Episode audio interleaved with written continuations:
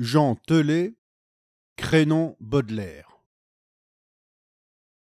1. Crénon Au sortir du portail baroque de l'église Saint-Loup de Namur, un homme, qui aura bientôt 46 ans, loupe une marche et tombe sur le front à même le parvis en jurant. Des deux qui l'accompagnent, le plus jeune, fringant trentenaire rigolard et bariolé à l'accent wallon très prononcé, fait mine d'être offusqué par ce qu'il vient d'entendre. Même en utilisant sa forme contractée, on ne sort pas d'une église en s'écriant Sacré nom de Dieu! Ce n'est pas possible, ça! Sais-tu, monsieur! Le Seigneur vous aura puni! Le second ami, corpulent personnage autrement raisonnable, déjà accroupi près du corps à plat ventre, le retourne sur le dos en lui disant dans un français plus conventionnel Eh bien, dis donc, quelle chute, hein Crénon paraît ne pas en revenir l'accidenté aux airs devenus complètement ahuris. Il est sonné, Félicien, prenons-le chacun sous une aisselle pour le remettre sur pied.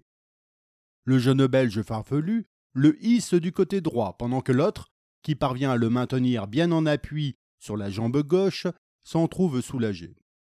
Ça va? On peut vous lâcher demande-t-il en écartant un peu ses pommes. Mais la victime, répétant Crénon bascule vers Félicien qui s'en amuse. Vous choisissez de plonger dans mes bras plutôt que ceux d'Auguste Merci. Cela me met en bonne gaieté. Mais redressez-le, bon sang, Félicien. Soyez sérieux, s'agace Auguste. J'essaie, mais il s'écroule par là. Regardez ce bras qui semble n'avoir plus d'énergie, comme il balance. Et en dessous, cette jambe. Si je l'attrape par le pantalon, elle ondule telle de la guimauve. On dirait qu'il est devenu, de ce côté-ci, une poupée de chiffon. Bordel de Dieu commente Auguste. Ah ben dis donc, ça jure les Français. Quand c'est pas l'un, c'est l'autre. Me reconnaissez-vous? Savez-vous qui je suis? demande le plus âgé des amis à l'acrobate maladroit qui s'est étalé sur le parvis. Celui-ci le regarde comme s'il venait de le découvrir, très étonné. Crénon. Bon, il donne aussi des signes de troubles mentaux. Il faut le ramener à Bruxelles. Dans le gros bâtiment particulièrement sévère de l'Institut Couvent Saint-Jean et Sainte-Élisabeth, situé près du Jardin botanique de Bruxelles, une petite dame sautillante de 72 ans est très en colère et ne se gêne pas pour le dire aux religieuses qui l'entourent tout en suivant la mer supérieure au travers d'un corridor. Moi, c'est de vous dont je ne suis pas satisfaite, mes sœurs. Je m'insurge contre la rudesse de votre comportement envers lui. Je le croyais sous la protection de douces colombes, comme je me figure que doivent toujours être les religieuses, alors que. Depuis son arrivée, fin mars, avant les repas, il ne fait pas le signe de croix, s'indigne la supérieure, commençant à gravir vigoureusement les marches d'un escalier à la rampe ouvragée.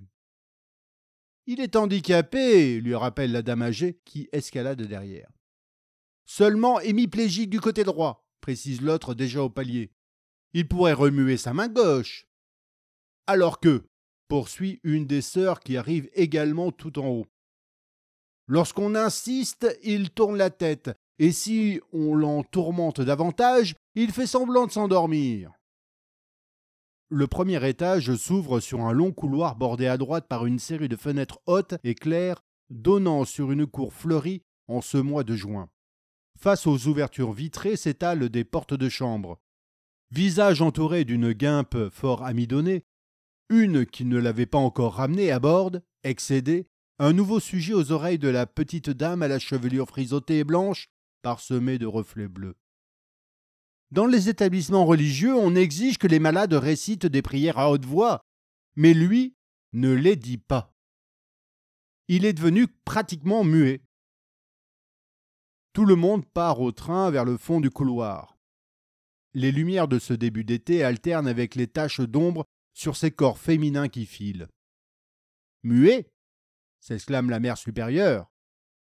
Ah, si vous entendiez ce qu'il répète continuellement, reluquant une certaine partie de l'œuvre d'art dont nous sommes le plus fiers dans cet établissement Venez vérifier vous-même.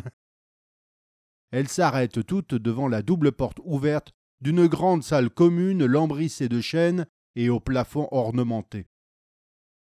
Vous le trouverez là-bas. Allez-y toute seule. Nous, on ne s'approche plus de lui. La petite dame usée, quoiqu'encore dynamique, elle, y va vers ce quadragénaire qu'elle repère de dos, écroulé dans son fauteuil roulant en bois et osier, face à un grand tableau fixé au mur. On dirait que le quasi-grabataire s'exprime. Alors qu'elle s'approche de ses épaules, elle l'entend dire et redire une rébambelle de Crénon absolument excitée. Elle lève les yeux vers ce qui omnibule tant la fallait. C'est une vierge à l'enfant, peinte vaguement façon Renaissance. Au premier plan et de trois quarts d'eau, une jeune moyenne-orientale blondinette. Ah bon? Tout à fait avenante et représentée tendant les bras vers un mioche dans la paille qui fait face au spectateur. Mais le tordu débraillé ne fixe son regard que sur le cul de la Marie, mis très en évidence par un souffle de vent pénétrant dans l'étable, et plaquant la robe translucide de soie rose chair, bordée de broderies noires, contre les fesses joliment arrondies de la mère vierge du Fils de Dieu. Crénon Crénon On sent bien que si le pervers pouvait articuler deux autres syllabes, il s'écrirait plutôt Quel cul La petite frisotée, sans doute elle-même tous les dimanches à l'église, comprend maintenant la panique des sœurs hospitalières. Contournant le visselard pour l'examiner de face, elle découvre son bras droit inerte qui pend contre sa poitrine enfermée dans une ample vareuse sombre dont l'usure lui ça et là et que personne n'est venu boutonner. Il ne lui reste qu'un œil ouvert en cette tête qui retombe trop lourde sur une épaule. La dame âgée dit Bon, allez, Laisse-moi te pousser. On s'en va. Aucune sœur ne vient l'aider à descendre dans l'escalier le fauteuil roulant qui fait des bonds à chaque marche, car les voilà toutes parties chercher de l'eau bénite en poussant des cris d'hystérie. Elles reviennent vers la salle commune pour s'y jeter à genoux, verser d'abondantes larmes et arroser d'eau consacrée les endroits occupés par le terrifiant malade, ceux où ses roues sont passées. La mère supérieure ordonne Arrachez ses draps, sa paillasse, et faites tout brûler. Retenant comme elle peut le fauteuil penché, grâce à une main agrippant la poignée fixée à l'arrière du dossier et l'autre cramponnée au col de la vareuse du très mal en point, pour éviter qu'il ne bascule en avant, la petite vieille à la chevelure un peu azur croise un prêtre exorciste alerté. Lui non plus n'est d'aucune utilité, et son étole flottante, au passage, vient lui fouetter le visage comme s'il n'était pas déjà assez emmerdé comme ça. Exorcisamus te omnis immundis spiritus omnis.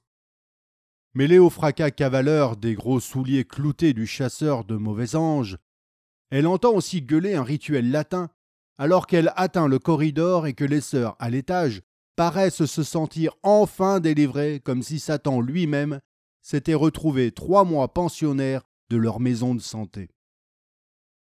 Sur les graviers d'une allée de la cour intérieure, menant à la sortie, l'aïeul essoufflé fait une pause pour s'éponger le front près d'un bosquet de roses parfumées. L'hémiplégique mutique, de sa main gauche, fait risette à une fleur, en éclatant d'un rire de fou, puis ferme son œil valide et revoit le fil de sa vie. Sa vie. Crénon.